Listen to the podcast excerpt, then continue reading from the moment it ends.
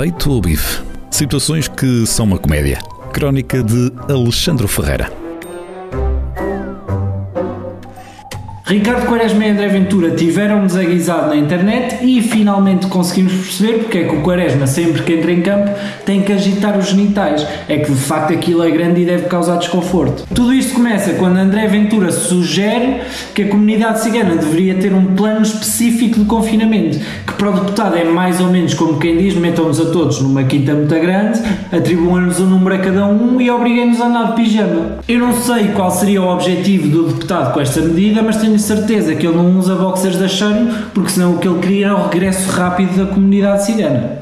Quem não gostou muito da sugestão foi Ricardo Quaresma, que decidiu responder ao deputado. Pá, e tu sabes que chateaste os ciganos quando é o Ricardo Quaresma que te vem responder, que é tipo, dizeres mal da igreja vem o Papa. No post que escreveu no Facebook, o Quaresma chama o André Ventura de racista, populista e burro, portanto, no fundo, não disse nada que nós já não soubéssemos e que tivéssemos fartinhos de dizer ao André. O deputado, de quem se esperava uma resposta inteligente e ponderada, o máximo que conseguiu fazer foi mas tu jogas futebol, portanto não devias nada meter-te na política. E tem toda a razão. Aliás, eu até ia mais longe e toda a gente que já esteve de alguma forma envolvida no futebol devia manter-se fora da política. O Quaresma entra mais uma vez a pé juntos e diz: Não, não, eu pago impostos no país, portanto tenho direito a opinar.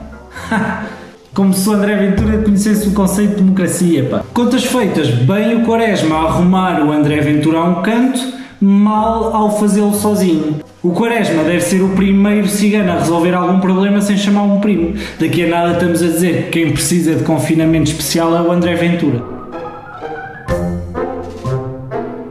Feito o bife. Situações que são uma comédia. Crónica de Alexandre Ferreira.